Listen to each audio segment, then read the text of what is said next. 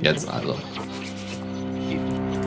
Die Linux Lounge, das Linux Magazin auf der Radio CC.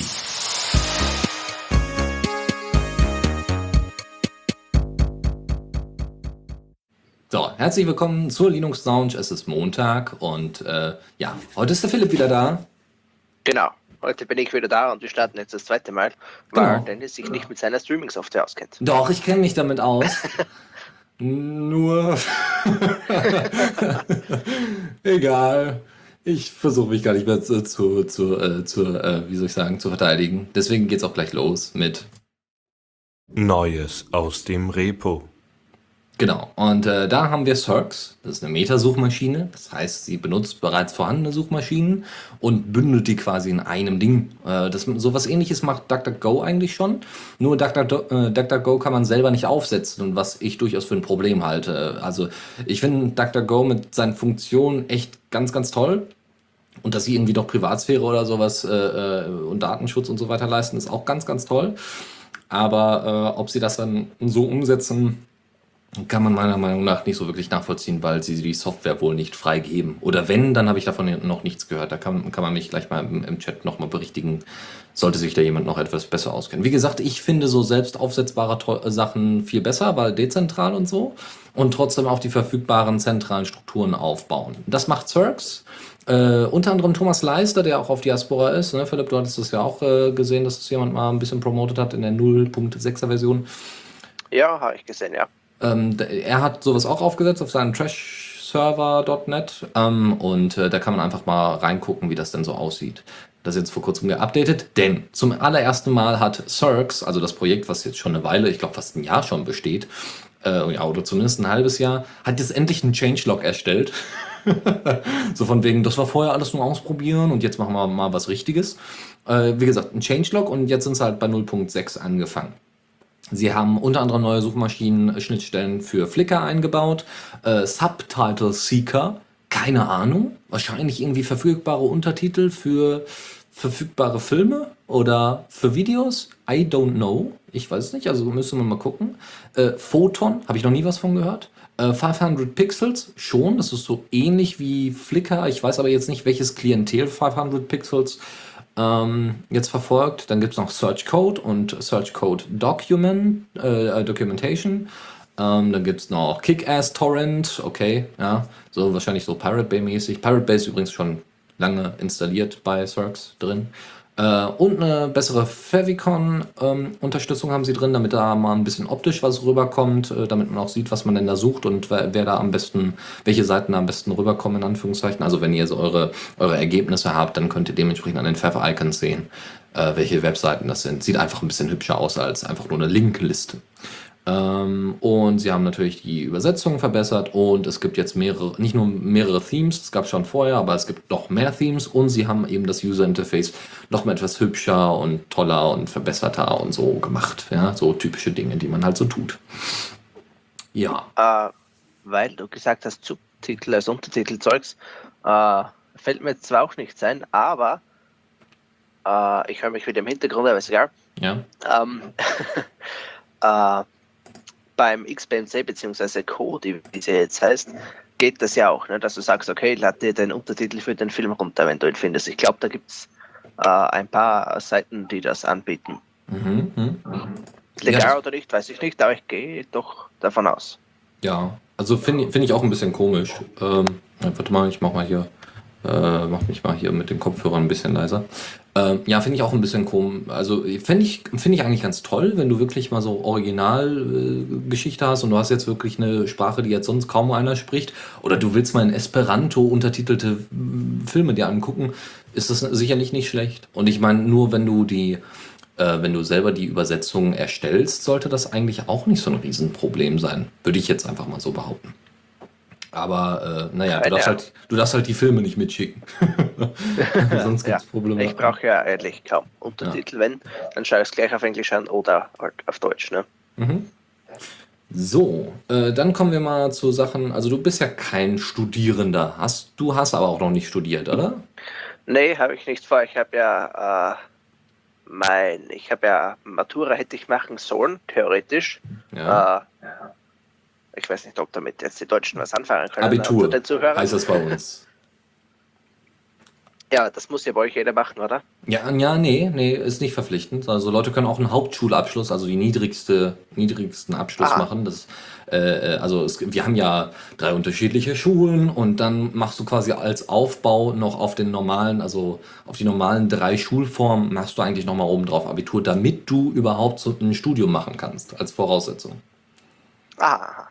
Ja, ich, ich war eben äh, Hauptschule, wie es halt bei uns heißt, und dann war ich in einer Fachschule für äh, Informationstechnologie und Datenverarbeitung, um das mal auszuführen. Und darauf, äh, nach diesen vier Jahren, hätte ich noch zwei Jahre machen sollen, wobei ich letztes Jahr gesagt habe, nee, nach dem einem Jahr, das bringt nichts. Wäre auch mehr in die Richtung Maschinenbau gegangen. Und ja, jetzt arbeite ich halt seit letztes Jahr im August und ja, tut's Ja. auch. Ja, sicher. Vor allem. Vor allem, weil ich, vor allem, weil ich genau das mache, was ich eigentlich möchte. Also, ja, Du, du sparst dir halt die ganze, die ganze Ausbildungsgeschichte und hast direkt dann praktische ja Erfahrung. überflüssiges Zeug. Ne? Ja, das ist ja fantastisch. Ja. Äh, aber trotzdem, falls du irgendwie lernen musst oder solltest oder wie auch immer oder in Zukunft vielleicht sogar noch ein Studium obendrauf machst, ich weiß ja nicht, wie genau da eure Möglichkeiten in Österreich sind, aber Ja, das nächste, was ich lernen muss, ist jetzt für den Zivildienst dann. Also Ah. das Rotkreuzzeug, ne? Mm. Sanitäter und so. ja, also wenn du da, wenn du da unbedingt Dinge wirklich lernen musst über längere Zeit hinweg, dann solltest du dir vielleicht mal Uber Student angucken. Uber Student Stu, Student ist ein äh, ist eine Distro, die ist jetzt in der 4.1 Version erschienen, die extra auf Studierende und Schüler ausgelegt ist.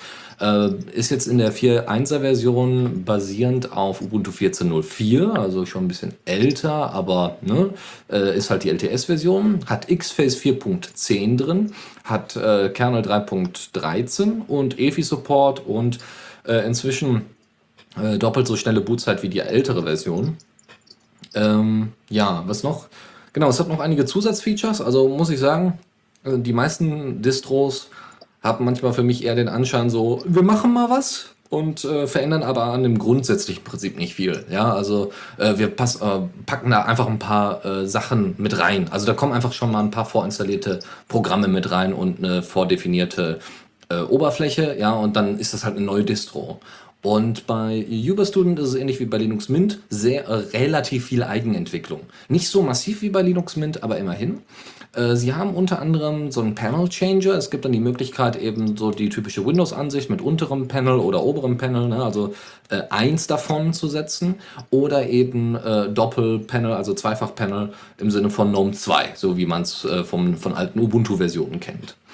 Äh, Das haben sie selbst entwickelt und da hat man dann eine schöne Auswahl. Äh, Es gibt neue Themes, die sie auch selber gemacht haben, was sehr schön ist. Äh, Das Vorladen von Menüs ist ziemlich cool. Also das, du, brauchst halt nicht zwei Sekunden warten, bis das Menü mal geladen ist, weil du so viele Sachen installiert hast, sondern es wird einfach vorgeladen beim Booten.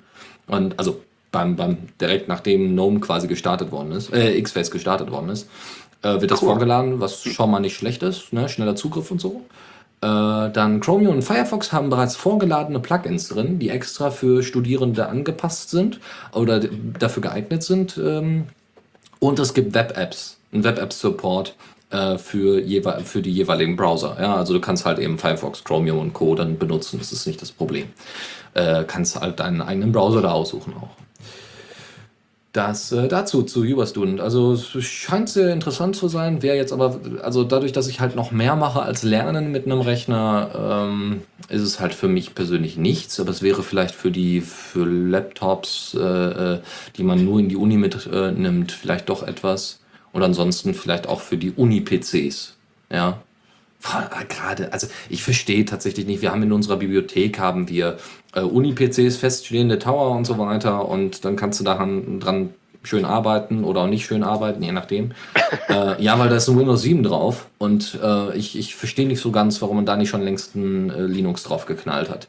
Weil das, was du dafür brauchst, jetzt mal abgesehen von dem scheiß Office-Zeug, das ist alles so platt. Also das ist so, ne? Vor allem willst du, äh, wenn du dir das Ding neu startest oder wenn du dich ausloggst oder so, willst du irgendwie alle Daten mal schön aus dem Home-Verzeichnis rausgefegt haben, ja? Einfach nur, weil es liegen dauernd Dateien auf dieser, auf diesen Windows-Rechnern rum von Leuten, die dann irgendwie angefangen haben, ihre Doktorarbeit da drauf zu schreiben und solche Geschichten und das geht halt gar nicht. Ach so, weil, ah, weil das wahrscheinlich bei euch ne, über einen Login-Server geht. Ne? Mhm. Und dieser, ja, kann ich mir vorstellen. Ja, und äh, dann auch noch die regelmäßigen Updates und so weiter, das geht halt gar nicht. Man muss halt jeder dann immer da zu den Rechnern hin, also irgendeiner von unserem, Sen äh, ja nicht Sendezentrum, sondern Rechenzentrum, muss dann da rumgurken und muss dann jedes Mal den Firefox updaten, was eine unglaubliche Sicherheitslücke ist. Aber gut, regen wir uns nicht über Unis auf, aber das wäre zum Beispiel eine möglich eine Distro, die man da auswählen könnte, um ordentlich arbeiten zu können. Äh, dann bleiben, ja, wir bleiben mal bei Sicherheitsaspekten. Tails 1, 2, 3. Also das ist die Version 1.2.3. da gibt es inzwischen, ähm, also allererstens, wenn ihr noch eine alte Tails-Version habt, zum Beispiel die 1.2.1, die schon etwas älter ist, dann kriegt ihr wahrscheinlich keine Updates mehr in, inzwischen. Was problematisch ist. Weil am 15. Januar wohl das SSL-Zertifikat dieses Jahr abgelaufen ist von dem äh, Tails Hoster und Tails, Tails Anbieter. Und deswegen solltet ihr dann entweder Tails einfach nachinstallieren, am, im besten Falle, weil sonst kann, kann nicht verifiziert werden, dass die Pakete richtig sind. Ja? Also normalerweise wird ein Update gefahren und dann wird vorher geguckt, aha, wo kommen die Updates eigentlich her? Ah, die kommen vom Tails-Server, der hat das und das Zertifikat, alles super, ja? hat eine Urkunde, Personalausweis vorgezeigt, läuft. Äh, da dieses SSL-Zertifikat sich jetzt geändert hat, sind also alle älteren Versionen davon betroffen und sind problematisch, ähm, dass, äh, dass dann eben der Personalausweis nicht mehr akzeptiert wird, das SSL-Zertifikat. Und das ist halt nicht so schön. Deswegen so dann am besten die, direkt die neue Version reinhauen und dann habt ihr keine Probleme mehr. Neu ist Kernel 3.16.7, Browser, Tor-Browser ähm, wohlgemerkt 4.0.3 um, basierend auf Firefox 31. Äh, es gibt äh, das MAC-Adressen-Spoofing wurde verbessert und sie haben jetzt einen Windows 8 Tarnmodus. Ähm, also, es, also sie hatten schon vorher so einen Windows-Tarn-Modus, wo sie halt eine Linux-Oberfläche umgestaltet haben per Theme und gesagt haben, hier ist ein XP. Da sie jetzt auf die Idee gekommen sind, dass XP, naja, wie soll man sagen, das sollte man nicht mehr irgendwie als Tarnmodus benutzen, sondern lieber dann Windows 8. Und das haben sie dann auch gemacht und haben quasi äh, ja, da ein Theme drüber gelegt, dass es wirklich genauso aussieht. Es sieht sehr hübsch aus, muss man dazu sagen, für so einen, für so einen Tarnmodus. Und ansonsten könnt ihr halt die GNOME-Version nutzen. Also das sind nicht zwei unterschiedliche Versionen, sondern es ist einfach ein Modus, das ist einfach eine Oberfläche, die ihr jeweils auswählen könnt. Ansonsten, wie gesagt, GNOME 3. Ist auch ganz hübsch. Ähm, Früher war Tails eher so, ein, so, ein, so, eine Distro, die man eher auf einen USB-Stick gezogen hat. Heutzutage würde ich eher sagen, fest installieren. Ja, oder irgendwie Dual Boot machen, weil gerade bei GNOME 3 auf, vom USB-Stick kommt natürlich darauf an, welche Maschinchen ihr habt, aber empfehlenswert wäre das Ding äh, dann vorinstalliert und nicht über einen äh, USB-Stick. Dann bleiben wir bei Akademikern und bei Studierenden. Äh, Academic Markdown ist ein Python-Modul, womit ihr aus normalem Markdown, beziehungsweise es gibt auch so Markdown-Extensions, ähm, könnt ihr mal eben HTML, PDFs, DocX und ODT-Dateien exportieren, was ziemlich cool ist, weil es quasi die Aufgabe von LaTeX übernimmt, aber in einfacher. Ähm, es gibt dann irgendwelche Erweiterungen und so weiter und ist wirklich für, Wissen, für den wissenschaftlichen Einsatz gedacht. Ich habe mich da noch nicht so eingelesen, finde es erstmal ein bisschen verwirrend. Ich meine, das war ja bei LaTeX auch so, nur bei LaTeX gibt es halt mehr Anleitung für. Und deswegen mal reingucken und ich, ich schau mal. Vielleicht würde ich das sogar in Zukunft benutzen, weil LaTeX ist mir einfach zu, zu aufwendig. Aber bei wissenschaftlichem Einsatz ist es immer so ein bisschen schwierig, weil Sozialwissenschaften und Naturwissenschaft, ne, die Naturwissenschaft ist meist bezeichnet als Wissenschaft. Und Sozialwissenschaften liegen da so ein bisschen brach oder nebenbei oder werden so belächelt. Und dementsprechend ist es halt immer ein bisschen schwierig, wenn es da um, um solche, solche wissenschaftliche, um so einen wissenschaftlichen Einsatz geht, weil es meistens dann eher auf naturwissenschaftliche, mathematische oder sonst physische äh, Geschichten hinausläuft. Äh, und weniger dann irgendwie auf, äh, auf, den An auf die Anwendung bei uns jetzt hier bei, bei den Sozialwissenschaften. So. Ähm, LibreCut. LibreCut 207. Ähm, hat ein paar kleine Updates bekommen. Man kann jetzt Enter und Escape benutzen. oh mein Gott. Ja, also Menüführung über, über die Tastatur wurde verbessert. Das heißt, wenn ihr, wenn ihr irgendwie aus bestimmten Dialogen raus wollt oder aus bestimmten äh, Widgets raus wollt, dann könnt ihr das darüber machen. Inzwischen. Dann gibt es ein, äh, ein Key-Widget, also äh, Command-Line-Interface-Widget mit eigener Ansicht. Ähm, äh, das heißt, ihr könnt quasi so, so in Anführungszeichen eingebautes Terminal so ein bisschen, ja, wo, worüber ihr dann Sachen ansteuern könnt. So ein bisschen wie so ein, wie das JavaScript, wie der JavaScript, äh, wie heißt es denn? Das JavaScript-Interface, JavaScript-Kommandozeile in. Firefox. Ja, ja, genau. Also die Developer-Konsole. Genau, genau. So, nach die Richtung hin. Ähm, ja, dann einige Abstürze wurden behoben und äh, das Kommandozeilentool ist deutlich verkleinert und verbessert worden. Ja, also verkleinert jetzt nicht im Funktionsumfang, sondern wohl eher einfach in der Umsetzung. Dann bleiben wir weiterhin bei Koffein und Arbeit. äh, da gibt es äh, eine neue Version von Caffeine 2.8. Caffeine ist eigentlich nichts anderes als ein kleines Tool, was ihr euch installiert und was dann jegliche Desktop-Oberflächen davon abhält, in den Screensaver-Modus zu schalten. Weil ihr ja ordentlich arbeiten wollt. Ja? Oder euch nur einen Film angucken wollt. Oder wie auch immer. Ihr könnt das dann aktivieren und dann schaltet das Ding einfach nicht. Ist einfach schnell erreichbar. Ja? Könnt einfach schnell erreichbar sagen, hör mal, ich will jetzt einen Film gucken, ich will nicht, dass das Ding in den Sleep-Modus geht oder sowas, wenn ich mal lange keine Eingabe tätige. Ähm, so, vor allem ist das eigentlich ganz gut bei Präsentationen. So, äh, Ja, aber wer hat Sleep-Modus aktiviert? Also wer braucht das? ja, ja, weiß ich nicht. Also gut, ich, ich mache es immer bewusst, aber ich kenne einige, die da eher vertrauen, dass innerhalb der jeweiligen Sekunden dieser Sleep-Modus angeht. Naja, also ich bin es grundsätzlich gewohnt, äh, wenn ich schon weggehe vom Rechner, dann wird er sowieso gesperrt, ne? Und ja, Ja, dann schaltet er automatisch ein, ne? ja. Ja, also wie gesagt, hiermit kann man es abholen und äh, äh, also äh, ab, davon abhalten, dass es in den Screensaver-Modus geht. Und ganz cool ist, äh, sie hatten vorher irgendwie das Problem, dass der Ubuntu App Indicator, also das, was ihr oben rechts seht bei, bei Ubuntu in Unity, dass das vorher nicht unterstützt worden ist. Oder dass es da bei, bei den Caffeine-Entwicklern echt Probleme gab, das irgendwie zu implementieren und die wollten das nicht und keine Ahnung, waren alle ein bisschen zickig. und dann gab es schon irgendwie Vorschläge, das forken wir, die blöden Wichser. Ja.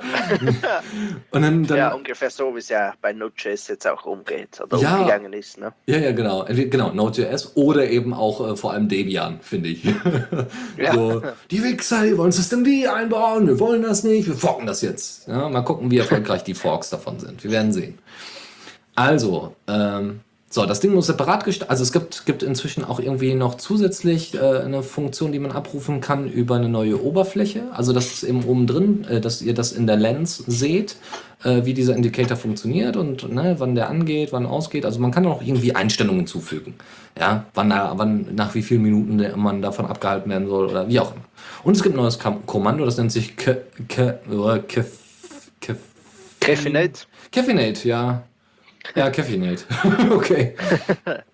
Ja, ja, Caffeinate. Äh, ja, das könnte dann quasi die Funktiona äh, Funktion von Caffein einfach äh, darüber abrufen. Ja, sonst noch irgendwie Unterstützung für weitere Oberflächen, die es schon gibt, noch gibt. Genau. Und äh, vom ja, Koffein oder Koffein kommen wir zu einer 3D-Engine und zwar Soja 3D 3 ist in der Version 0.1 erschienen. Äh, ja, warum sie 3 heißt, keine Ahnung. Habe ich auf die Schnelle nicht herausfinden können. Äh, ist wie gesagt eine 3D-Engine für Python. Ist der erste stabile Release jetzt äh, unter GPL V3 lizenziert. Ähm, unterstützt vor allem äh, das neue Python, also Python 3.4 und Blender 2.7. Äh, ja. Also wer mal ein Spiel basteln will oder keine Ahnung, irgendeinen interaktiven Film oder sowas, schaut nicht so schlecht aus. Alles klar. Ja, ich bin ja, ich würde mir das ja mal äh, reintun. Also ich weiß nicht, wie, wie sinnvoll, also ich, ich wofür? ich, Ja. ich weiß nicht, also. Na gut. Also ich finde sowas fancy, ja, aber ich wüsste keinen Einsatz dafür. Wenn jetzt einer sagt, hey, ich habe ein Web-Framework, dann sage ich, geil. Ja, das kann man bestimmt benutzen. Das ist bestimmt hilfreich. Und wenn einer sagt, ich habe eine 3D-Engine oder eine Spiele-Engine, dann sage ich, hm, okay. Äh, why? Cool, aber ich wüsste nicht, was ich damit machen soll. Ja, Ja, das ist so, genau, das ist so, so der, der typische Hacker-Effekt, ja, so, du gehst irgendwie über ein C3 oder sonst irgendwo, ja, oder du gehst mal, äh, gehst mal in unterschiedliche Hackerspaces und guckst dich da um und sagst so, ja, ist cool, braucht nur keiner. ja, so, weiß ich nicht. Naja, okay, also 3D-Engines. Why not? Äh, wir kommen mal zu etwas, was ich gerade auch aktiv benutze und was auch viele Leute überhaupt äh, benutzen. Das ist WeChat. WeChat ist ein IRC-Client. Ähm, WeChat ist ein sehr guter IRC-Client, äh, übers Terminal abrufbar. WeChat ist quasi X-Chat über die Kommandozeile. äh, Version 1.1. Ähm, man kann jetzt in der gesamten Eingabezeile können jetzt Befehle vervollständigt werden. Äh, unvollständige Befehle werden ausgeführt, wenn sie eindeutig sind. Äh, Vervollständigung wurde erheblich beschleunigt. Äh, was haben wir noch? Es gibt irgendwie noch äh, Maus, äh, Signale für Mausstatus wurden hinzugefügt. Äh, was weiß ich nicht. Neue Option Reorder im Serverbefehl. Wahrscheinlich, dass man eben besser, besser, weiß ich nicht, dass man, dass man äh, besser die Server besser in einer besseren Übersicht hat oder sowas. Ja, oder dass man die in anderen Übersichten, also nicht nur ABC, sondern irgendwie auch, also ne, alphabetisch sortieren, sondern irgendwie auch noch anders. Vielleicht zum Beispiel von, vom Ping her oder sowas. Mhm. Und noch allerlei Kram, Farbunterstützung für, für IRC-Nachrichten, Code 16 bis 99. Okay.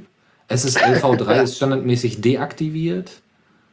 Äh, HTTPS wird standardmäßig in der Skripterweiterung zum Herunterladen genutzt und so weiter. Also es gibt da noch ein paar andere Sachen. Grundsätzlich, äh, ja, schön.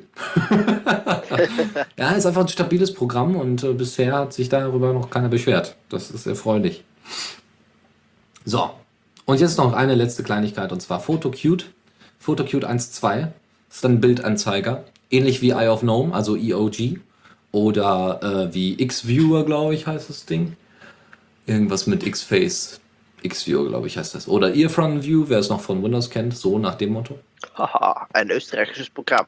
Ja, tatsächlich? weiß ich nicht. Ja, Theo Wien war das. Ah, die Theo Wien hat sowas entwickelt. Ja, ist weit verbreitet. Ja. Ist der VLC unter den, äh, äh, unter den Bildanzeigeprogrammen? Ja, vor allem, weil es viel mehr kann als eine Anzeige. Ne? ja, genau. Genau deswegen. So, äh, das, wie gesagt, PhotoCute ist äh, auf Qt 5 aufbauend, hat inzwischen eine bessere SVG-Unterstützung, äh, unterstützt auch das ähm, Behandeln von größeren Fotoarchiven, von größeren Ordnern bis zu 15.000, läuft alles flüssig. Danach geht alles kaputt. Nee, das haben sie jetzt nicht gesagt, aber es kann einfach größere Massen an Bildern besser bearbeiten und organisieren. Es werden noch allerlei andere, also es gibt ja noch allerlei anderen Kram. Der, das Ding sieht sehr hübsch aus und sieht eigentlich eher aus wie ein halbes Foto-Media Center. Äh, weil man das halt in Fullscreen auch ausbauen kann und dann kannst du halt da durchscrollen. Und sieht echt nicht schlecht aus und äh, wie gesagt, es, ähm, es werden solche Sachen wie Zoom-Level und so weiter gespeichert. Ja? Also wenn ihr dann euch Bilder schon angeguckt habt oder so, dann äh, wird das gespeichert und ihr könnt dann halt so eine komplette Dia-Show durchmachen mit dem Zoom-Level, wo ihr gerade drin seid. Ja? Je nachdem, wie hochauflösend eure Bilder da sind. Das wäre es aus dem Bereich des äh, Repos und schon kommt äh, ein anderer Superheld ins Spiel, nämlich der Newsflash. Versteht ihr? Weil bei Marvel gibt's also, da gibt es den Flash und wir haben den Newsflash. ich find's gut. Da gibt es so. jetzt eine Serie dazu, ne, zum Flash. Ja, es gab auch, das ist quasi äh, aufbauend, äh, also nicht aufbauend, sondern es ist quasi alternativ zu äh, Arrow. Arrow ja, gibt ja, es im weiß. deutschen Raum schon und äh, also dann auch im österreichischen. Und es ist, ich, ich finde Arrow richtig klasse, muss ich sagen. Also ich mag das. Ich finde es schön. Ja, ist eine coole Serie. Ja. Ist jetzt nicht super gut, aber für, eine, für, eine, für so eine Superhelden-Serie ist es echt ganz hübsch gemacht. Und ist auch gar nicht mal so weit von der Realität weg. jetzt mal abgesehen, dass Leute überschnell rennen können. Ja, aber sonst wäre es, denke ich, im Bereich des Machbaren. Ja, genau. Also gerade vom Körpertraining her und so, ne? Ja, genau. Also gerade so, so ein paar Pfeile schießen, das kriege ich halt auch hin. Dass der dauernd, dass er halt nicht stirbt, aber trotzdem, naja. Nee, aber gut, bleiben, wir, bleiben wir vielleicht tatsächlich beim Newsflash. Aber da gehen wir auch schnell durch. Und zwar haben wir äh, Google, die haben an Chrome OS rumgebastelt. Und Chrome OS läuft ja in Anführungszeichen nur auf Chromebooks. Man kann es natürlich irgendwie noch lokal ausprobieren, ist basierend auf Linux und so. Hm. So, und sie haben es jetzt einfacher gemacht, Custom Code auszuführen, also äh, angepasst selbst benutzerdefinierten Code auszuführen. Äh, unter anderem äh, geben sie hier an, dass ähm, die Root-FS-Verifikation gelöscht werden kann. Das ist eine, zu, eine neue Funktion, die sie jetzt im Dev-Bereich eingebaut haben, was ziemlich cool ist. Äh, das bedeutet im Endeffekt, dass das Routen einfacher wird. Im Endeffekt. Das Routen von Chrome OS, also Chromebooks. Ah, Ja, also du Aha. kannst dann solche Sachen wie SSH endlich nutzen. Äh, du kannst äh, ähm, die, die, die, ähm, die Chrome OS-Dateien verändern, wenn du unbedingt möchtest. Du kannst vom USB booten, was vorher nicht ging. Äh, du kannst das Root-Login-Passwort verändern. Und ähm, naja, nachdem du das eigentlich alles gemacht hast, kannst musst du an, in Anführungszeichen in den Dev-Mode umschalten. Ähm, und kriegst dann halt dauernd Dev-Updates, ja, was natürlich nicht immer toll ist, aber okay. Ja, also ist nicht schlecht, aber ist auch mal schön, dass sich Google da wieder ein bisschen öffnet. Ja, sie hätten ja jetzt auch so den, den, den Epileptiker machen können und sagen können, hey, wir machen hier alles zu. Alles zu, da darf keiner drauf zugreifen. Nein, gar nicht, kommt hier nicht in die Tüte. Ja, wenn ich mich so dran erinnere, wie, wie, was für ein Aufwand das war, unter Mac OS X äh, oder unter MacBook äh, dann Linux drauf zu kriegen. Boah, ich hätte überhaupt keinen Bock drauf gehabt. ich hätte überhaupt nicht die Zeit dafür gehabt. Naja, ähm, ein anderes Maschinchen, was äh, von der Linux Mint Community kommt, ist die Mintbox Mini. Die ist vor kurzem vorgestellt worden. Und die soll im zweiten Quartal 2015 ausgegeben werden, ausgeliefert werden.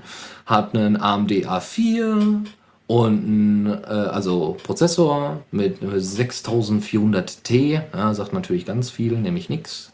Hat, einen Rad hat Radeon R3 GPU drin, ja, also auch wieder AMD.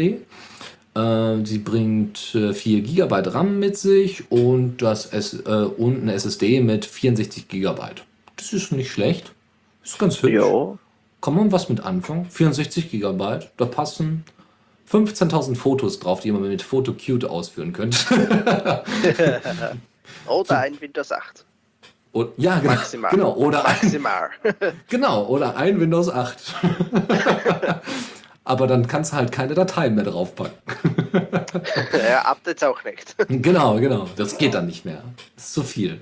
Nee, äh, was gibt's noch? WLAN für ja 802.11 äh, WLAN ist drin. Ja, das ist der Gigabit. WLAN-Standard. Ja, also das überrascht jetzt niemanden. Gigabit Ethernet ist auch Standard inzwischen. Äh, Fünf USB-Ports, davon zwei USB 3.0. Ja, okay.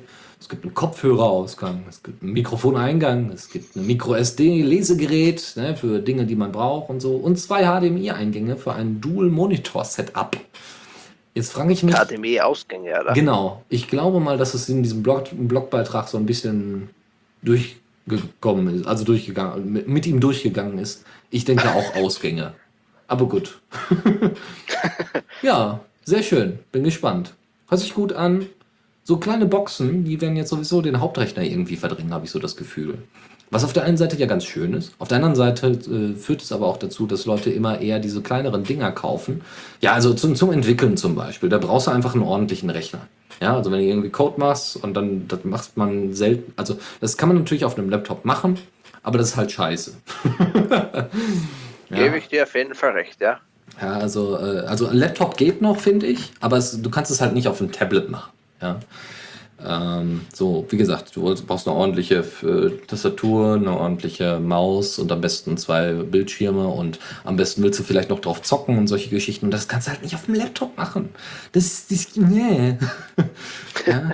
Naja. Ja, wenn ich denke, die Maschinen, die wir in der Firma haben, ein bisschen kann ich ja erzählen, ne? Mhm. Äh, die haben zwar keine, naja, gut, eigentlich würde man von der Grafikkarte her, äh, ja, ziemlich viel damit machen können und nicht nur programmieren, ne? Ja. Ja, also so, hier so, so, wie gesagt, so, so eine Mintbox Mini, so ein Ding ist halt eigentlich super, entweder wirklich so für, für Bibliotheken, ja, perfekt. Ja, das Ding wird nicht heiß, brauchst du nicht großartig warten, da läuft ein ordentliches Linux drauf und dann äh, haust du da einen Bildschirm dran und niemand weiß, was da abgeht, so ungefähr. So, fertig, ja, und nimmt nicht so viel Platz weg wie die anderen Sachen. Hast noch Platz für einen Drucker. ähm, ansonsten, weiß ich nicht, für zu Hause so eine kleine Mino, also eine kleine, äh, so ein kleines Media Center. Ich meine, bei 64 Gigabyte, da kann man ein bisschen was draufpacken und schön erweitern und so per, äh, per Micro SD oder hier, wie gesagt, per USB 3.0 geht natürlich auch.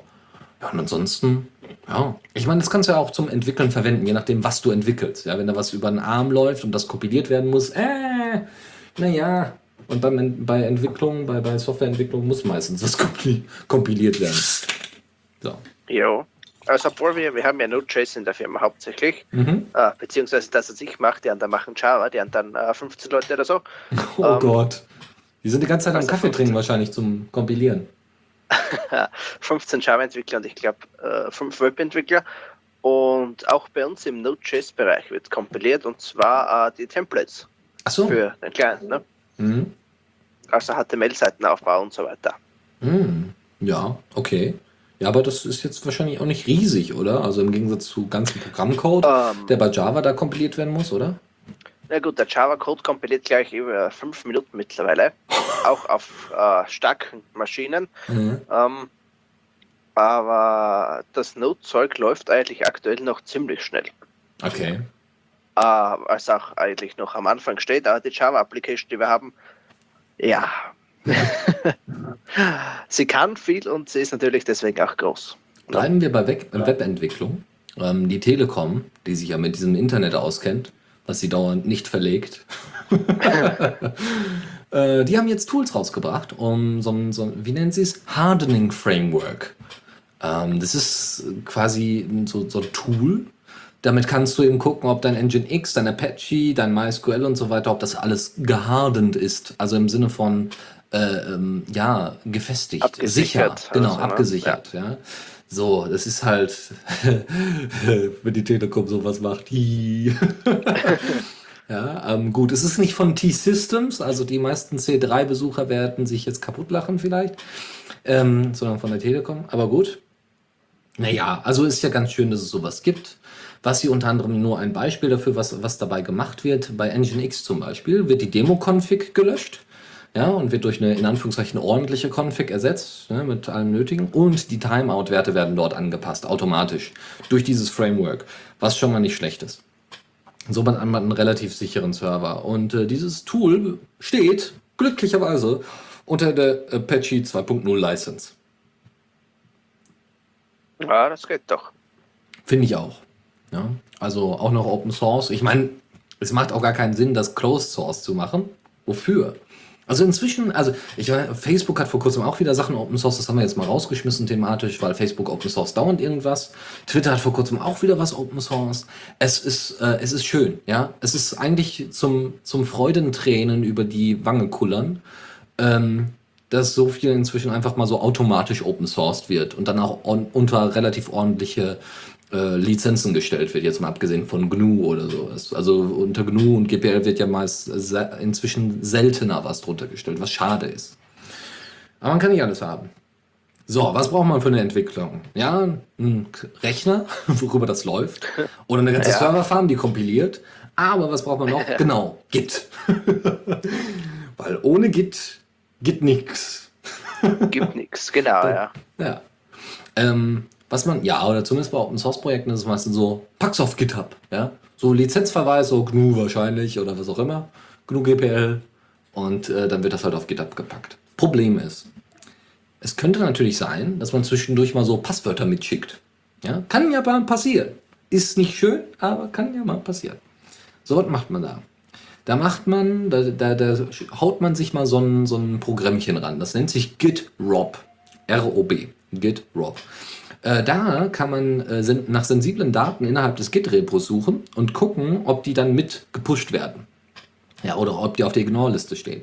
Das Ding, dieses Tool besteht einmal aus einem Ruby-Kommandozeilenprogramm, was ihr dann vorher ausführt, bevor ihr da pusht im besten Falle. Und ähm, ihr könnt, äh, und einem kleinen Webserver. Und dieser Webserver zeigt euch dann die Ergebnisse direkt im Browser an. Was ziemlich cool ist. Und mit GitRob ist es ähnlich wie mit ah, Wireshark. Ja? Man kann es zum Guten und zum Bösen einsetzen. Ja, bei Wireshark könntest du dich auch einfach in ein lokales Firmennetzwerk, ne, mal gucken, wie denn das so läuft, wenn es relativ offen ist, das Firmennetzwerk. Kannst du mal gucken, was so, was so an äh, Dateien und, und äh, Passwörtern so äh, im lokalen Netzwerk rumfleucht, wenn du da reinkommst.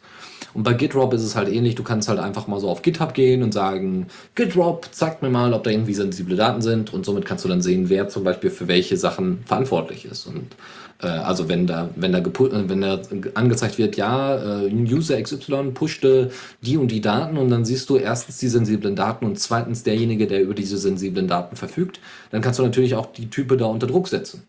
Ja, theoretisch. Ja, wurde ja gemacht. Ja, die Wettengeheimdienste sind da geil drauf. Ja, also ist ein schönes Tool, aber es kann halt auch wie immer zum Bösen eingesetzt werden.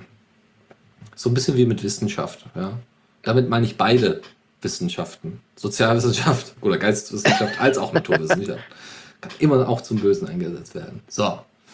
Äh, gehen wir mal zu wieder erfreulicheren Dingen. Wir hatten ja jetzt in der letzten Zeit ganz, ganz viele Sachen, wo die äh, Europäische Union gesagt hat, hey Leute, hier so Open Source voll cool und Open Document Format und ah, wir sind richtige Fans. ja. Und äh, jetzt hat sich ja, also ich weiß nicht, wie die Strukturen in Frankreich unbedingt sind. Ja, Frankreich ist ja ein bisschen zentralistischer und nicht so föderal jetzt wie Deutschland ungefähr aufgebaut.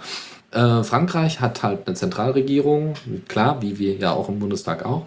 So, und die haben äh, im, im Umweltministerium oder von, äh, für, für Umweltangelegenheiten haben die eine Institution, eine Behörde nennen wir es vielleicht einfach mal. Eine Behörde, die dafür quasi so die Umweltpolizei. Ja, die rennen da rum und sagen, du, da hier Abgaswerte sind schlecht, da gibt es erstmal Bußgeld. So ähnlich, ja.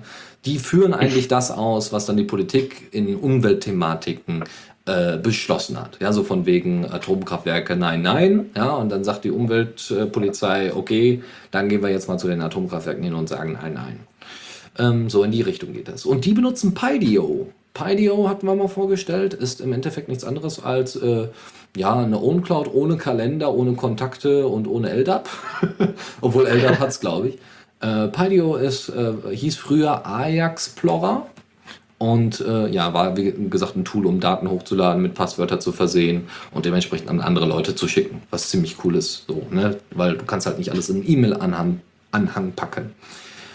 So, ja, das ist alles. Sie haben dadurch den FTP-Server ersetzt, was auch ziemlich cool ist, weil FTP halt wahnsinnig unsicher ist, wie wir ja wissen. Schön. Schön zu sehen, dass Open Source halt auch in solchen äh, Bereichen eingesetzt wird. Erfreulich.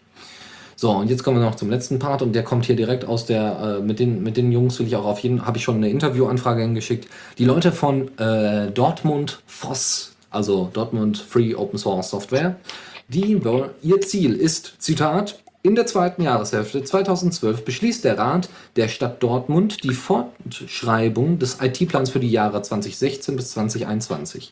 Wir wollen den Diskussionsprozess mit den Vorteilen freier und quelloffener Software begleiten. Besonderes Augenmerk soll hierauf auf den Erhalt der kommunalen Selbstverwaltungshoheit liegen, die nur durch solche Software gestützt wird. Die haben ein komplettes Portal aufgebaut unter do-foss ja, Free Open Source Software, foss.de. Dort findet ihr alle weiteren Informationen zu dieser Initiative. Coole Sache, finde ich ziemlich klasse. Sind ein paar Leute von der TU Dortmund, ähm, die, die kriege ich irgendwie, für, irgendwie vors Mikro. Ja, auf jeden Fall. irgendwie kriege ich die vors Mikro. Wird spannend, hoffentlich. Und äh, dann, dann schauen wir mal. Also ich bin ja mal gespannt, wie die das dann umsetzen und ob sie es hinkriegen. So, Freunde der Nacht. Jetzt kommen wir mal hier zu den richtigen Themen. Und zwar gehen wir mal auf Drifter zu. Drifter ist ein Programmchen, was, also ein Programmchen ist ein, ach so, ja, Moment, da fehlt ja erst ein Jingle. Wir sind mit dem Newsflash nämlich durch. Zockerecke. Jawohl, ja. Ähm. so. Ich höre ja sowieso nichts. ach so, ja, ja, ja, macht nichts. Hast nichts verpasst. du kennst sie ja schon. Ja. So, ähm, also Drifter ist ein Space Sandbox Game, ist eigentlich ziemlich cool. Du, du steuerst halt so ein kleines, äh, kleines Raumschiff und fliegst dann da rum und dann äh, äh gibt es halt so ein, ja, ich weiß nicht, wir hatten es auch schon mal vorgestellt. War auch wirklich nicht schlecht, sah ja, cool stimmt, aus. Ja. So Third-Person-Ansicht auf dein kleines Spaceship und dann fliegst du halt von Planet zu Planet und kannst dir das dann da angucken. Das ist ziemlich cool. So, jetzt haben sie ein großes, einen großen Patch geliefert ähm, ja, also da äh, wird unter anderem an der UI rumgewerkelt und es sollen jetzt auch in den nächsten Wochen immer mehr äh, ähm, Updates kommen, mehr Patches kommen. Patches heißt das bei, ich weiß nicht, unter Open Source nennt man das Updates. Aber gut, das sind halt Patches. Ähm, Patches sind halt, ja, in erster Updates wären wahrscheinlich mit Featuren und Patches sind in erster Linie eigentlich nur zur, zum, zum Erhaltung, zum, zum Standarderhaltung. Ja, ja Bugfixing und so halt, ne? Ja. Es gibt sogar eine DRM-freie Version, was ziemlich cool ist, sogar per Steam Key. Voll geil. Oh. Das ist cool. Naja, also, sie haben, sie haben, wie gesagt, das einfach ent entwickelt ähm, und haben das mal online gestellt. Das ist eigentlich im Early Access, glaube ich. Und wird, wie gesagt, noch äh, fertig gebastelt in den nächsten Jahren und haben jetzt vor kurzem ein größeres Update rausgehauen mit UI-Fixes und so weiter und so fort. Wie gesagt, in Zukunft wird es sogar noch besser. Ich will es mir holen, es liegt auf meiner Wishlist und ähm, ja, ich bin mal gespannt. Also wer mir das schenken möchte, der sagt einfach Bescheid, dann kriegt er meine Steam-ID, dann läuft das. Ja, meine Wishlist auf Steam ist ja auch ziemlich voll. Hm, Unterschwellige Nachrichten Aber auch sind. meine Bibliothek, so ist ja nicht. Ne? Ja, genau, genau. Demnächst, weiß nicht, äh, posten wir noch hier so unsere Amazon-Wunschliste, ja, dann kriegen wir da auch noch was zugeschickt. Ja, so machen das die richtigen Podcaster, ja. Ich denke, ja, was wollt ihr mir denn gerne kaufen? ja, also, richtige Bonzen sind das, ja. Mm, ja. So, also, jetzt kommen wir zu deinem Spiel. Genau, 4089. Ähm, der Nach Sequel, ja, Nachfolger von 3079 und 3089.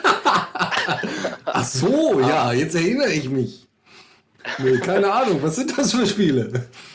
äh, soweit ich das mitbekommen habe, sind das RPGs, also Roleplaying-Game, ne? Ja, klar. Ähm, ja, äh, die Grafik sieht ganz lustig aus. Ähm, wenn ich mich recht erinnere, hatten wir vor einiger Zeit dieses äh, Bullet, glaube ich, hieß das. Ja. Ähm, von der Grafik her kommt das auf sowas ähnliches hin. Was ist das denn? Comic-artig oder Pixel oder? Ja, Pixel-Comic-Mischung, irgendwie sowas in der Okay. Richtung. Es ist auf jeden Fall ein äh, Stealth-Action-RPG, steht hier auch. Mhm. Ähm, ist letzte Woche auf Steam rausgekommen. Und aktuell günstiger bis zum 21. Ne, warte, das war das andere Spiel. Na, ist nicht günstiger. Und ja, ich denke, kann man sich mal anschauen. Es ist angeblich sehr modfreundlich. Es gibt eine, J eine, ja, genau, eine JMO, ähm, eine Demo. Und Java wird benötigt, das heißt, ich gehe mal davon aus, dass es in Java geschrieben ist. Ne? Ja, na, ich würde das anzweifeln. Ich glaube, die schicken heutzutage einfach so äh, ganze, ganze Interpreter einfach mit. Ja, also demnächst gibt es irgendwie Spiele, die mit Python nichts zu tun haben, aber dann einfach so ganze Python-Pakete mitkriegen. so einfach um, Ja, mal- um, um, um einfach die Anzahl, die einfach die NBs mal so drauf zu. die- Das ist so ein Penisvergleich, ja. Also ich sag so, ja, gucken wir mal, wer kriegt denn das dickste, das dickste Spielepaket hin. Ja, und später kriegst du dann irgendwie Portal und da ist dann Python, Java und allerlei andere Programmiersprachen einfach dabei.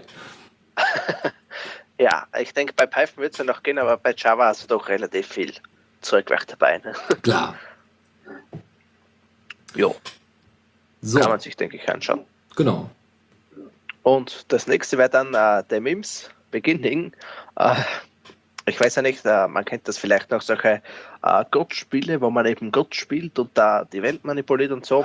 Den Gott. Ähm. Also so hier, so Black and White gibt es zum Beispiel, äh, ist sehr bekannt, äh, wo man Gott spielt. Und im Endeffekt ist quasi jede Siedlerei irgendwie so ein bisschen Gott spielen. Nur es geht Ja. da halt deutlich intensiver, ne? Also weiß ich nicht, mit ganze Populationen aufziehen und solche Geschichten. Genau. Ähm, ist eben so ein kleines Spiel. Es sieht vom Video her ganz witzig aus. Äh, ein bisschen äh, surreal, ne? Hm? Äh, und ja, ist Early Access und wie gesagt, aktuell um 15% billiger. Ich mache jetzt keine Werbung eigentlich dafür, aber gut. Bis zum 21.01. Genau. Kann man, denke ich, sich auch anschauen oder halt nicht. Ne? Hm. Ja. Und was ganz wichtig ist, weil wir ja die ganze Zeit eh schon von äh, Steam reden. Und zwar äh, kann es passieren, dass äh, Steam ungefragt Daten löscht. Ja? Und zwar äh, ist es einem Spiel platziert, indem er nämlich äh, seine Steam Library um äh, ne, auf eine andere Festplatte verschieben wollte und dann einen Symbolic Link, glaube ich, erstellt hatte. Und ja, dann war auf einmal ziemlich viel weg. Ne? Ja, weil er alles gelöscht hat. Ja, genau.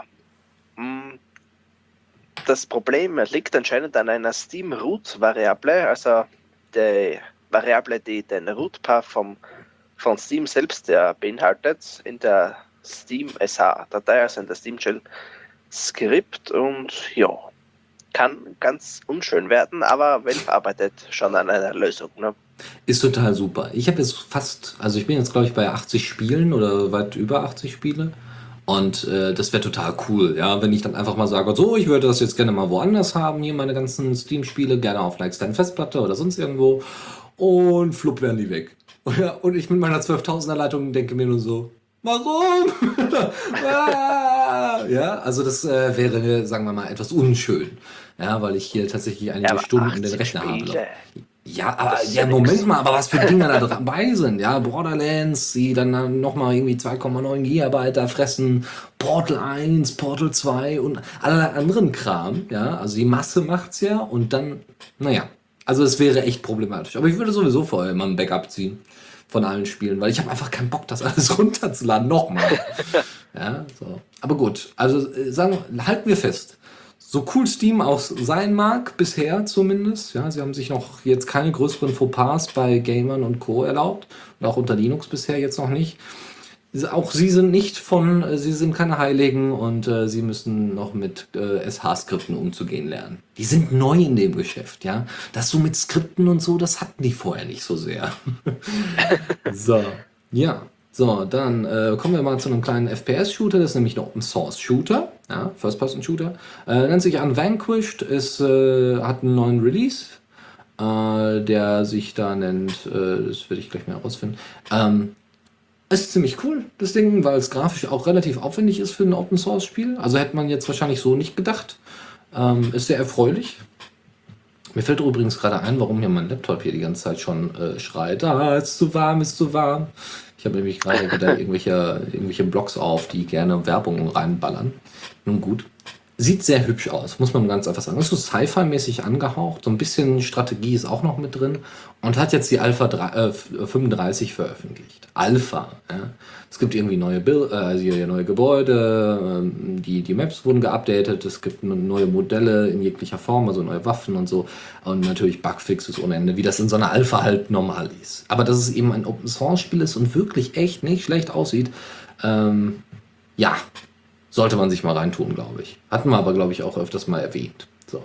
Unvanquished, äh, ein anderes Spiel, was jetzt angekündigt worden ist für Linux, ist Two Worlds 2. 2.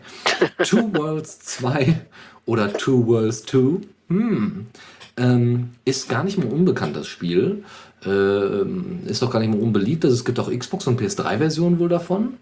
Was mich überrascht hat. Also ich, ich habe davon gehört, habe es nie gespielt. Es war jetzt nicht der Oberrenner jedes Mal, aber es ist nicht ganz unbeliebt, sonst gäbe es ja nicht inzwischen schon eine zweite Version davon. Und ähm, naja, also da haben sie jetzt gesagt, sie wollen diesen Monat noch äh, eine Linux-Version rausbringen, was ziemlich cool ist. Äh, das Ding ist in erster Linie, ja, das ist, was ist das denn? Das hat übrigens Gaming on Linux rausbekommen, nebenbei bemerkt. Ja, also die Leute sind da echt hinterher, das muss man ja sagen. Die haben ja echt. Ach ja, übrigens, das Spiel kommt aus Deutschland. Vielleicht ist es deswegen hier so bekannt. Äh, könnt mal, äh, also in, einmal in Karlsruhe und einmal in Ettlingen haben die ihre, äh, ihre Headquarters. Sehr schön. Ja, also, es geht um Kreativität, State-of-the-Art Technology, bla bla, RPG-Features mit Atmosphäre und äh, Technologie, die eingebunden wird. Wahrscheinlich kann man da seine eigenen Waffen bauen. Ja, es gibt irgendwie ein ganz komplexes äh, Quest-System. Äh, gibt natürlich eine sehr äh, interessante Hauptstory, die es äh, zu verfolgen gilt. Es gibt, äh, ähm, es gibt noch bessere äh, sekundäre Quest-Szenarios, was sehr schön ist. Ja, und allerlei anderen Kram. Also sieht sehr, sehr hübsch aus. Sie haben ja auch mehrere Trademarks drin. Demons, Papak, Alchemy und Craft Tool. Keine Ahnung. Hauptsache Trademarks, ne? naja, naja. Aber sieht schon nicht schlecht aus. Also ich, ich, ja, mal schauen. Schönes Interface. Hübsch. RPG in erster Linie. So. Kommen wir zu Unknown Horizons. Ja, ist eine, ein Update rausgekommen vor kurzem. Und zwar haben, das ist ein Anno-Klon, hatten wir auch schon öfters mal in der Sendung. Ähm, dann, was hat er? Genau, man kann jetzt Waffen produzieren. Ja, anstatt. Oh mein Gott. Ja, also man kann jetzt so, ne? Früher waren die einfach dabei, heute muss man sie ex explizit dazu zahlen. Mac-Freunde werden wissen, wie das läuft. Ja, so von wegen, früher waren Ladekabel dabei, heute muss man sie dazu kaufen. Oder sie gehen sehr schnell kaputt, wenn man sie falsch behandelt. Na. Apple Wäre mir jetzt noch nicht untergekommen. Ja, nee, also sie, ja, also ich habe da schon Dinge erlebt. nee, gut.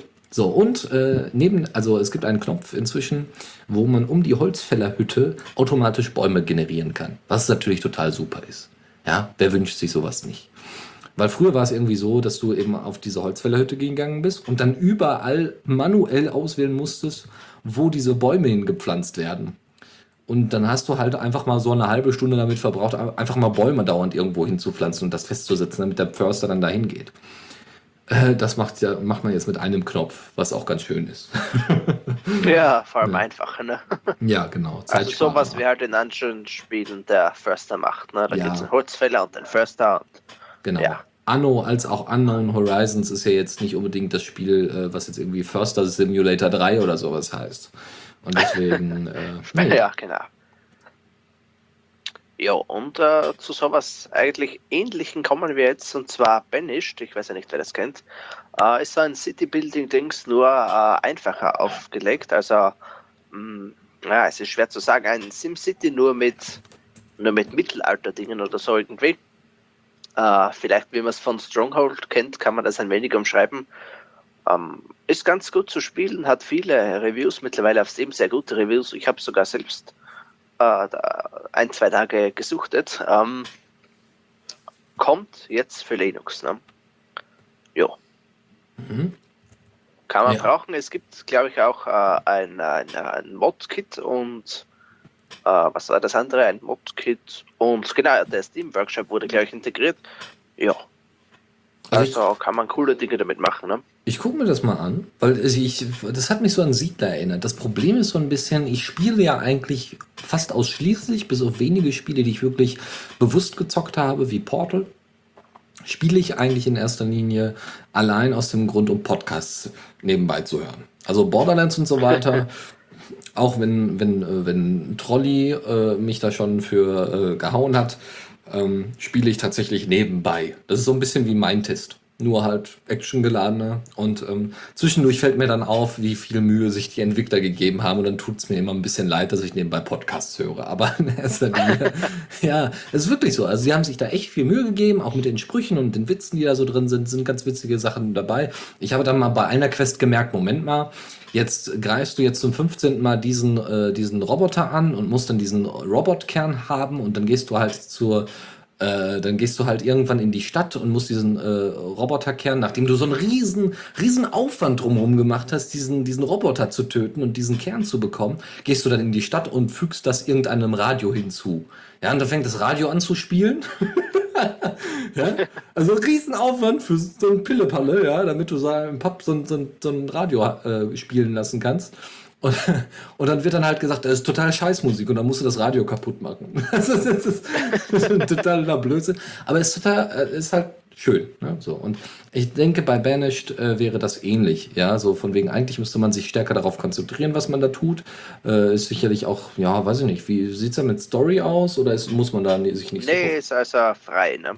Okay, ja, das ist. Also, ja, vielleicht wäre es dann doch. eigentlich vom Prinzip her, ne? Hm? Nur halt, ja, in der Vergangenheit. Ah, ich habe Siedler 4 geliebt. Ich fand's ganz, ganz toll. Ich, ach, ich fand's, naja, gut. Ach ja, Kindheitserinnerung. so, eine Kleinigkeit haben wir noch. Und zwar ist das Audiosurf 2. Oh, wir sind eigentlich schon über der Zeit, aber pff, so what? ähm, Audiosurf 2 ähm, ist Musik, das sich, äh, ist, ist ein Spiel, das sich aus Musik generiert ziemlich cool. Du hast äh, so, ein, so ein kleines, ähm, du hast drei, drei Bahnen quasi, ja, und äh, du musst mit der Maus diese Bahnen wechseln. Du hast ein kleines Raumschiff, das muss diese Bahnen wechseln. Und auf dieser Bahn kommen dir dann halt, ist wirklich wie so ein Arca Arcade-Game. Es kommen dir halt dauernd irgendwelche äh, äh, Blöcke entgegen. Und manchmal sind diese Blöcke äh, Punkte und manchmal sind diese Blöcke Blocks, ja, wo du dann gegenhaust und dann eben dein Leben verlierst. Und du musst halt diese, diese Blocks und diese, diese, die, die Wellenform und so weiter der, ähm, äh, dieser, dieser Tracks, dieser drei, ähm, wird halt durch Musik generiert. Das heißt, du hast im Hintergrund die Musik und man äh, es gibt, ich glaube, Dotti hat das sogar mal gespielt und hat, da, hat dann irgendwie äh, Banked, Banked Rock Musik dafür benutzt, also CC-Musik. Und das ist dann einfach spielen. Und wie gesagt, das gibt es für Linux auch. Ist vor kurzem veröffentlicht worden, AudioSurf 2. Voll cool. Gut, dann machen wir jetzt mal schnell weiter hier. Kommando der Woche. Jawohl. Und da haben wir VTMC. Und das heißt was? Genau, und zwar heißt das Konsolenpräsentationen. Ähm, irgendwie kommt mir vor, bekommen die in letzter Zeit mehr Aufmerksamkeit. Ähm, ich meine, es ist irgendwo witzig, äh, einfach auf der Konsole eine Präsentation ablaufen zu lassen, aber genau das macht dieses Programm eigentlich. Man braucht dafür nur äh, Node.js und ähm, einen Texteditor und jo, also das eine Bild, was ich hier sehe, schaut ganz witzig aus, der eine Screenshot, der dabei ist, äh, kann man sich, denke ich, mal anschauen. Also es ist wirklich so Präsentationssoftware, das generiert, glaube ich, durch Markdown oder sowas. Äh, So irgendwie in der Richtung, genau, ja. ja, genau. Und dann haust du ja dann, anstatt Impress zu benutzen, benutzt du halt das im Terminal, weil es halt geil aussieht. Genau. Ich muss ganz ehrlich sagen, Ja. manchmal bin ich zu faul dafür, einfach diese ganzen Syntax auswendig zu lernen, weil es gibt ja unfassbar viele davon. Ähm, auch nicht nur fürs Terminal, sondern auch für Web Development, ja, also äh, hier so, so auch auf Node.js aufbauen, dann solche Geschichten. Ist ja alles ganz schön und gut, aber äh, es gibt unfassbar viele und dann unterschiedliche Syntax und so. Oh, das ist einfach zu viel Oh ja. Einarbeitungszeit. Da war ich einfach Richtig, Impress ja. auf und habe Grafikinterface und mach dann mal plopp, plopp, plopp und hast dann deine, dann deine Präsentation im besten Falle fertig. Aber gut. Nö, finde ich cool. Gerade eigentlich fürs Web wäre sowas eigentlich immer gut. Aber gut. So, weiter. Tipps und Tricks. So, da gibt es einen Link-Tipp von uns, nämlich wieder der Linux und ich-Blog äh, vom Christoph. Äh, der hat äh, diesmal äh, Fresh RSS getestet und zeigt euch, wie ihr das aufsetzen könnt.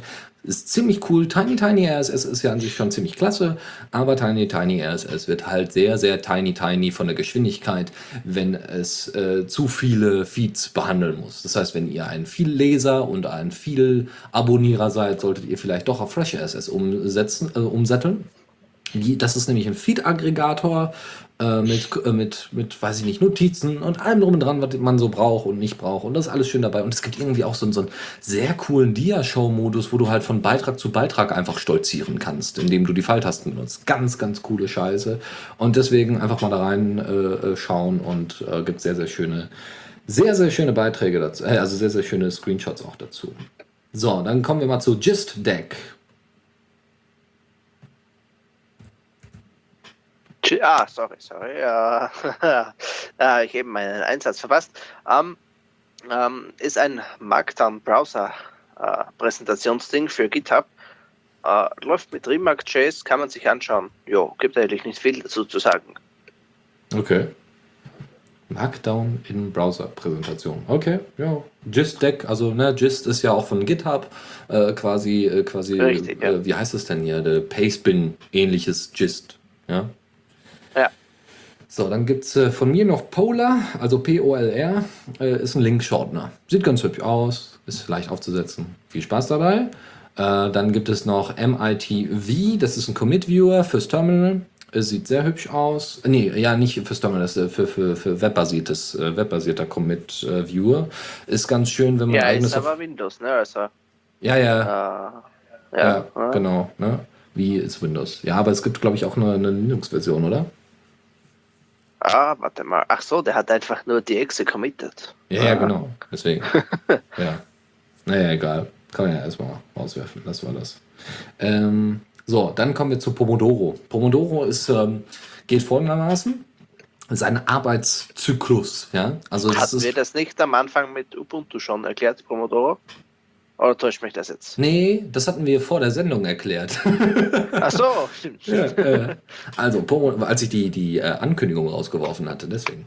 Äh, Stimmt, ja, stimmt. Pomodoro ist folgendes Format. Es funktioniert so: Ihr setzt 25 Minuten Arbeitszeit an, also ihr macht ne, Schreibtisch frei und fängt, fangt 25 Minuten lang an zu arbeiten. Also nicht fangt an, sondern ihr arbeitet. Wenn die 25 Minuten vorbei sind, dann passiert folgendes.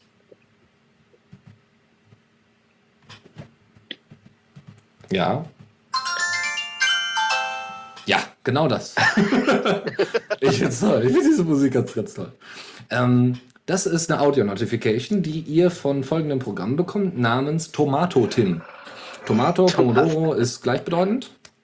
Ähm, äh, wie gesagt, Pomodoro heißt dann 25 Minuten. Danach habt ihr 5 Minuten Pause, dann wieder 25 Minuten arbeiten, dann wieder 5 Minuten Pause, dann wieder 25 Minuten, dann 15 Minuten Pause, dann wieder 25 Minuten, dann wieder 5 Minuten Pause und so weiter und so fort. Ganz, ganz toll. Ganz, ganz coole Scheiße und äh, funktioniert auch wirklich sehr, sehr gut. Ähm, wenn man sich, wenn man so viel Selbstdisziplin hat. So, äh, einmal Tomato Tim, das ist so eine Web-Application basierend auf Node.js, äh, kann direkt im Browser ausgeführt werden und es gibt auch eine Demo-Instanz von so, dass ihr eigentlich euch das selber nicht aufsetzen müsst, sondern einfach nur das im Browser laufen lassen könnt. Äh, dann gibt es noch ein anderes Tool, was genau dasselbe macht, nur halt neben, eben äh, in der Kommandozeile, soweit ich weiß. Nämlich nennt sich das Ding Tomate. Wer hätte es gedacht, ja? Und da könnt ihr dann äh, einfach Pomodoro darüber machen. So, dann, wer Trello kennt, Trello ist quasi so ein Sammlungskasten, ja, für, ähm, ja, für Themen, für To-Dos, für was auch immer. Ja, ist so eine sehr, sehr schöne To-Do-Applikation eigentlich. To-Do-Service ist es eigentlich. Ja, ihr könnt auch ein, ähm, könnt, kriegt dann einen Invite-Code und könnt dann da äh, eure To-Dos reinhauen. So das Problem ist, das ist halt Closed Source und man möchte natürlich eine Open Source Version davon haben und das hat man jetzt. Das Ding nennt sich LibreBoard, macht genau dasselbe, sieht genauso aus, äh, sieht ganz toll aus und lässt sich auch wunderbar bedienen. So. Oh, und ist mit Meteor gebastelt. Cool. Ja. Also auch äh, Node.js, äh, wenn ich da mal einwerfen darf. Und äh, Meteor äh, kann man sich auch mal anschauen, nur so als Zwischeneinwurf. Mhm. So. Das ist ein jetzt, cooles Ding. Ja. Genau. Und jetzt kommen wir zu Tweet to RSS. Genau, und damit äh, kann man nämlich äh, Twitter Nachrichten, nee, Nachrichten heißt es ja wie halt Tweets, genau, so, äh, zu einem RSS-Feed äh, basteln lassen. Man braucht dazu aber Zugriff auf die Twitter-API, was nicht unbedingt jetzt das Schwierigste ist. Ähm, und mittlerweile gehen sogar mehrere ähm, Twitter-Accounts. Ist ganz cool, falls äh, halt jemand irgendwas ja, keine Ahnung, was, falls man was damit passen will oder weil, ja, keine ja, Ahnung, weil RSS ist ja dann doch leichter irgendwie zu verarbeiten als die direkte Twitter-Dinger, denke ich, denke ich mal. Ja, vor allem brauchst du dann immer Zugriff dafür zu den APIs. Du musst dich erst als Dev da anmelden und keine Ahnung und ja, gut, nicht, musst es deine Seele verkaufen. Also auch für das jetzt. Ja, genau. Ne, das braucht man auch dafür? Ja, richtig, ja. Äh, Gott. Ja, du kommst, du kommst sonst, glaube ich, nicht mehr wirklich ran an Twitter. Mm ohne die Seite zu passen oder so. Ja. Ah. ja, aber dann würde ich mir sowas installieren und würde dann halt einfach das schön auf Diaspora streuen. Ja, so, so. Aber das Problem ist, wenn du die API benutzt und benutzen musst, gibt es ja auch wieder bestimmte äh, Gegebenheiten, die du nicht machen darfst. Keine Ahnung, wie genau das aussieht. Ja, und dann könntest du, wenn du das dann später für theoretisch Diaspora benutzen wollen würdest, äh, wird dann gesagt, nee, das ist aber hier in unseren AGBs steht drin, das darf nicht sein. Ja, toll. Ja, so, anderes Node.js-Modul. Also. Genau, der Node.js YouTube API Simplifier, ähm, ein bisschen Eigenwerbung kann ja nie schaden. Und äh, zwar habe ich mir das gebastelt, also YouTube API kennt ja wahrscheinlich jeder, das ist das ein riesen Monstergetüm, ähm, das verdammt viel kann, wenn man sich auskennt. ja. Und äh, weil mir das meistens zu kompliziert ist, habe ich mir da ein kleines, äh, ein kleines Helper-Ding gebastelt äh, kann man ganz einfach über npm installieren. Äh, kann auch jeder gerne einen Pull-Request dazu absetzen. Ähm, es kann noch nicht so viel, aber äh, durchaus einiges, denke ich, was man gebrauchen kann. Ist vor drei Tagen in der neuen Version 1.2 erschienen. Äh, kann man sogar stabil nutzen. Also ich habe nicht vor, dass ich da jetzt irgendwas rausschmeiße, was ich schon eingebaut habe. Jo. Okay. Sein Handy. So, die Sendung ist beendet. jetzt haben wir fünf Minuten Pause, aber da lassen wir euch jetzt nicht dran teilhaben, sondern wir beenden jetzt die Sendung. Ich, äh, ja, vielen, vielen Dank, Philipp, dass du heute dabei warst wieder. Hat wieder Spaß gemacht. Ja, auf jeden Fall. Ja, und dann werden wir mal gucken, dass wir das die nächsten paar Tage äh, wieder so gut hinkriegen. Jetzt inzwischen gibt es keine Verbindungsabbrüche mehr. Wir haben jetzt auch geklärt, warum nicht. Äh, es war vorher so, dass unser Streaming-Server äh, einfach mal so jedes Passwort akzeptiert hat und dann zwischendurch mal gemerkt hat, oh, ist gar nicht das richtige Passwort und mich dann rausgekickt hat. Jetzt habe ich erstens ein richtiges Passwort und zweitens, der Server akzeptiert jetzt nur noch richtige Passwörter zum Stream. Das hat den Vorteil, dass ich jetzt durchgehend streamen konnte und äh, soweit ich jetzt im Chat äh, das nebenbei nur bedingt verfolgen konnte, äh, ging das halt in die Richtung, äh, dass es keine Abbrüche gab, was sehr erfreulich ist. Ja, das ist ja auch endlich mal, ja, wie soll ich sagen, es ist einfach schön, endlich mal wieder durchgehend streamen zu können. So, ich gucke mal, dass ich ähm, ja, vielleicht am Mittwoch oder am Donnerstag. Da gibt es mal ein Restreaming von einer alten Sendung, die äh, noch letztes Jahr gelaufen ist, ähm, weil die noch nicht online gegangen ist, aus äh, auch wieder technischen Gründen, aber auch aus inhaltlichen Gründen. Deswegen wird es wahrscheinlich diese Woche, wenn ich das einrichten kann, ich muss es einrichten können, damit wir es hinter uns kriegen, ähm, wird es noch mal eine alte Linux Lounge Folge geben, nur halt noch mal gerestreamt. Also ich mache die Sendung ganz normal, als wäre es der Tag gewesen, als hätte ich es gestreamt und ihr dürft live dabei sein, weil es eben noch keine Nachbereitung zu der Folge gibt. Das ist, glaube ich, die Folge 180. Ja, und bei solchen runden Zahlen, da möchte man dann ungern, dass diese, dass diese Zahl, äh, dass, dass solche Sendungen unter den Tisch gekehrt werden. Wie gesagt, war ja auch die letzte Sendung vor Weihnachten. Äh, oder nee, nee, nee, war zwischen den Jahren, glaube ich sogar. So, okay. Dann äh, wünsche ich euch noch einen schönen Abend. Ach ja, genau. Philipp, gibt es noch irgendwie eine Sendung demnächst von dir? So irgendwie zum äh, Sagen wir mal so, ich habe jetzt neues Internet. Oh. Ja neues Internet mit 16 Mbits down und 3 up, ja, also uh. grundsätzlich mal schneller geworden. Aber da ich ja jetzt demnächst beim Zivildienst äh, antreten muss, äh, kann ich nicht wirklich dazu was sagen, leider. Ich würde ganz gerne im Februar was machen, aber wie gesagt, da startet das gerade los. Ähm, ich hoffe, dass ich gegen Mitte März, äh, Anfang April, ne, mhm. Äh, dann wieder mehr Zeit habe beziehungsweise mir die Zeit so weiter einteilen kann oder beziehungsweise weiß, wie das Ganze abläuft und dann werden wir mal schauen, dann sollte sich auch wieder mal ein leichter Sonntag ausgehen. Ne? Alles klar. Ja, da bin ich ja mal gespannt. Genau, ein leichter Sonntag, Easy Sunday. Ein leichter, genau. genau. Und äh, ja, dann schauen wir mal. Das war, äh, das war. Ach ja, es gibt übrigens, äh, wird in Zukunft, äh, achtet mal, erstens Mittwoch ist Quadrat Feierabend natürlich, ne, schön reinhören. Und es wird in Zukunft nochmal einen äh, interessanten Blogbeitrag geben für Podcaster. Solltet ihr also selber Podcaster sein oder kennt ihr welche? Dann äh, haltet die Ohren steif und hört zu und schaut euch das an. Wir werden das natürlich auch noch über die äh, alten bekannten sozialen Netzwerke pusten. Ähm, und da kriegt ihr dann noch mal ein bisschen was mit. Und ansonsten, wer beim Sendegate angemeldet ist, einem Portal für, für Podcaster, hm, der kann sich da einfach mal, ähm, kann sich da auch mal schlau machen, weil wir werden das dort auch noch mal veröffentlichen. Details gibt es dann in dem Beitrag. Ich wünsche euch was und äh, ja, bis demnächst. Tschüss. Vielen Dank fürs Zuhören. Die Shownotes findet ihr auf theradio.cc zusammen mit dem Mitschnitt und dem RSS-Feed der Sendung. Solltet ihr Ideen oder Themen für uns haben, dann schreibt uns einfach an kommentar at theradio.cc. Wir freuen uns immer über konstruktive Kritik zur Sendung. Bis in einer Woche.